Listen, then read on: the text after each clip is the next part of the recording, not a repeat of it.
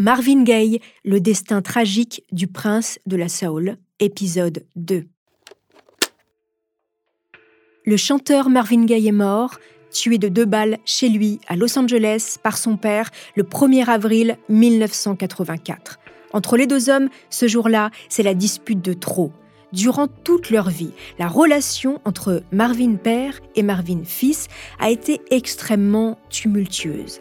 Alors que le patriarche jalouse le talent et le succès de son fils, Marvin Jr. n'attend que l'approbation et l'amour de son père jusqu'à cette journée tragique la veille de ses 45 ans. Le père, alcoolique, le fils, cocaïnomane. Unis dans l'addiction, dans le prénom, dans la ferveur et la dévotion spirituelle, et pourtant si différents. Toute sa vie, Marvin Gaye Sr. a fait vivre un enfer à son fils qui, pour se protéger, s'est réfugié dans la musique. Quatre décennies de rancœur, de haine, l'un envers l'autre. Vous écoutez Homicide, je suis Caroline Nogueras.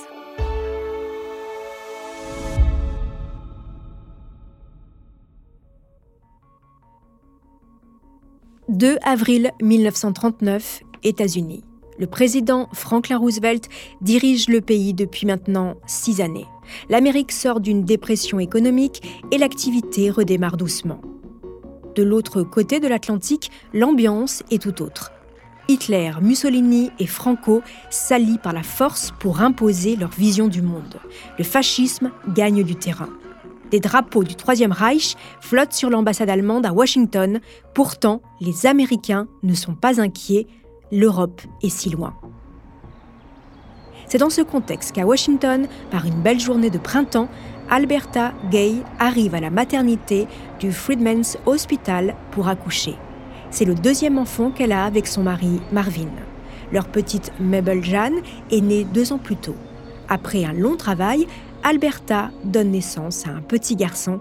Il s'appelle, comme son père, Marvin Pence Gay. Le petit bonhomme est plein de vie, lumineux, un vrai bonheur pour sa mère. Mais Marvin Père, lui, ne s'intéresse pas à son fils. À vrai dire, c'est un enfant qu'il n'a pas désiré et qui l'encombre. Parfois, il va même jusqu'à dire qu'il n'est pas son père.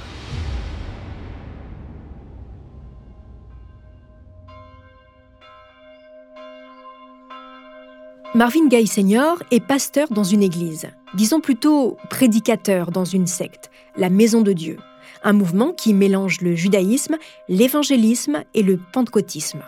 Au sein de ce courant religieux extrêmement strict, il est courant d'affamer et de frapper les enfants car la souffrance les rapprocherait de Dieu.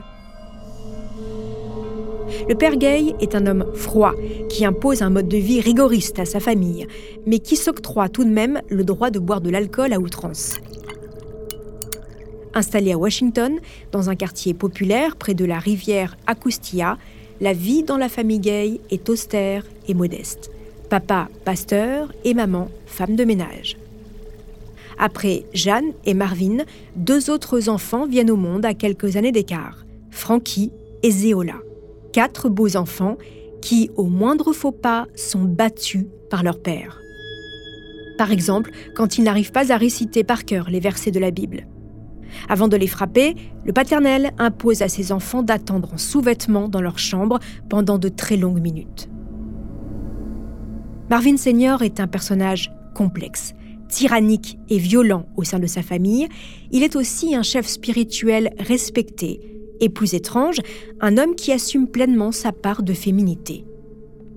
Et oui, il n'est pas rare de le voir déambuler en jupe et talons dans sa maison, dans son quartier, parler d'une voix fluette, puis quelques heures plus tard s'en prendre physiquement à sa femme. Marvin Jr. souffre de cette dualité. À l'école, il est moqué par ses camarades, harcelé parce qu'il s'appelle gay, homosexuel en anglais, et que son père se travestit. À la maison, il craint les humeurs changeantes de ce paternel tout-puissant.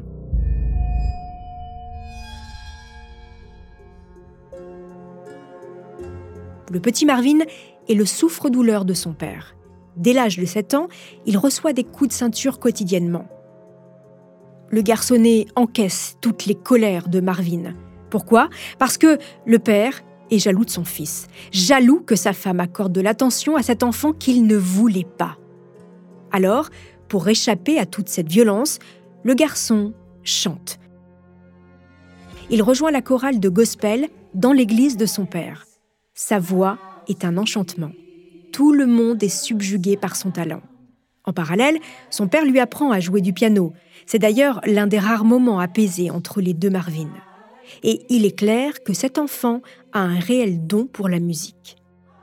Alberta, sa mère, sa première supportrice, le pousse à se dépasser et à poursuivre dans la musique. Mais son père, qui l'a quasiment obligé à faire du gospel, est jaloux de son succès. Alors, il frappe.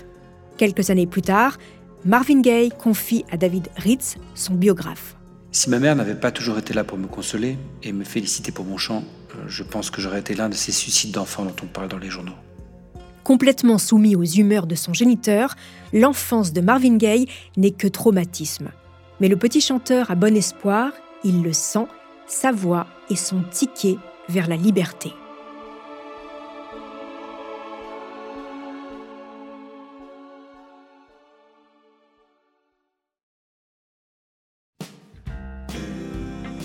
Marvin, 15 ans, est devenu un beau jeune homme, aux yeux rieurs.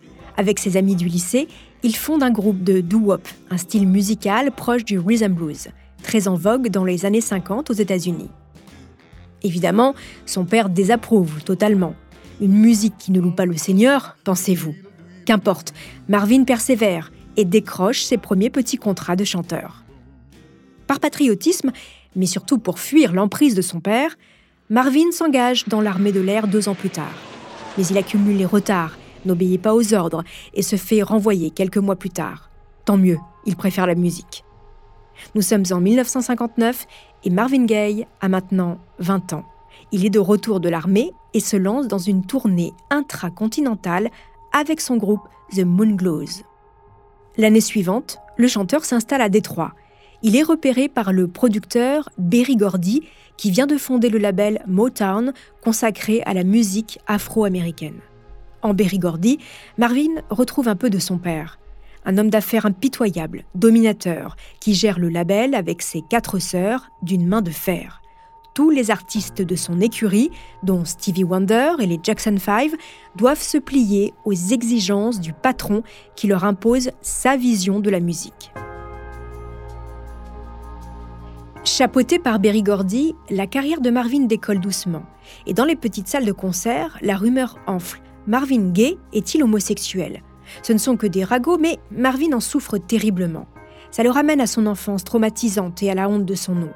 Alors, Marvin Gaye devient Marvin Gaye, avec un E, de quoi faire taire les bruits de couloir et par la même occasion se détacher un peu plus de son père. En 1962, Marvin Gaye enregistre son premier succès, Stubborn King of Fellow. Mais c'est en duo avec la chanteuse Tammy Tarrell qu'il devient une véritable star. Hors de la scène, il partage sa vie avec Anna Gordy, l'une des sœurs de son producteur, de 17 ans son aîné.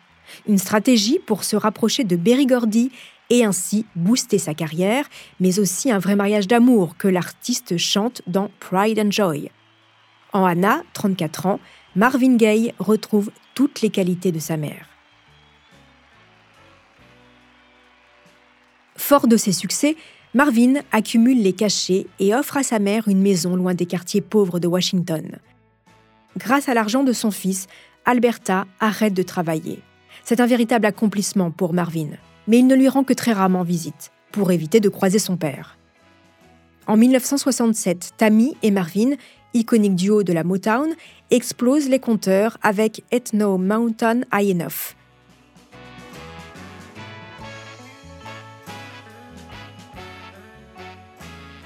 Leur aura, leur voix hyper sensuelle et leur complicité séduisent les foules. Entre les jolies robes courtes de Tammy et les costumes bien coupés de Marvin, le duo incarne le glamour des années 60. Tammy et Marvin sont beaux, ils sont souriants et hyper talentueux. Ils apparaissent ensemble dans tous les magazines. L'engouement est tel qu'Anna Gordy, épouse de Marvin et mère de son fils adoptif, Marvin III, le soupçonne de la tromper. Leur mariage vacille, et il n'est pas rare de les voir se disputer jusqu'à en venir aux mains. Marvin, fragile psychologiquement depuis sa naissance, se noie dans les dépenses et glisse peu à peu dans la cocaïne.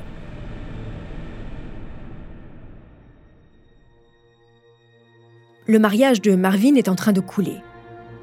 Au même moment, il se lance dans une tournée avec Tammy Terrell. Le 14 octobre 1967, en plein concert au Hampton Sydney College en Virginie, Tammy s'écroule. Elle est évacuée en urgence.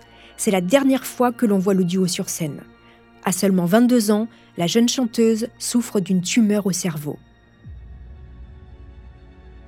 Marvin refuse de remonter sur scène. Il est complètement dévasté. Trois ans après cet incident, Tammy Terrell décède au summum de sa carrière.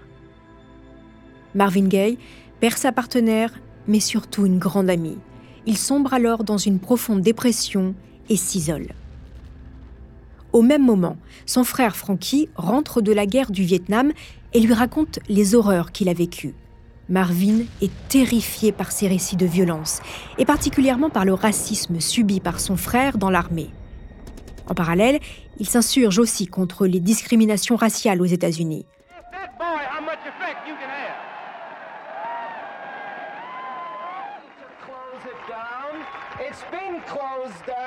Les émeutes sont nombreuses. Le chanteur prend conscience du monde qui l'entoure. Il se politise, s'éloigne de la musique, troque ses costumes de scène pour des joggings et se laisse pousser la barbe. Le peu de chansons qu'il écrit ne sont plus des ballades romantiques, mais de la soul aux paroles engagées. Trois mois après la mort de Tammy, Marvin Gaye enregistre What's Going On, qui dénonce la crise morale de la société américaine. Quand Berry Gordy, son producteur, apprend la nouvelle, il est d'abord soulagé. Marvin se remet à la musique. Mais quand il découvre le texte, il est furieux. Il déteste la nouvelle trajectoire que prend son poulain. Mais après un chantage de l'artiste, Gordy publie quand même le nouveau single What's Going On, qui devient immédiatement un succès mondial. Avec ce titre, Marvin Gaye s'inscrit dans l'histoire de la musique, devenant une légende de la soul, et quoi qu'on en dise, le single marche tellement bien que Marvin Gaye écrit tout un album de neuf morceaux engagés.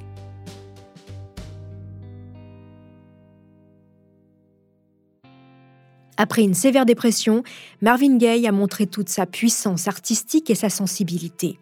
Il a remonté la pente et il est revenu plus fort jusqu'à atteindre les sommets.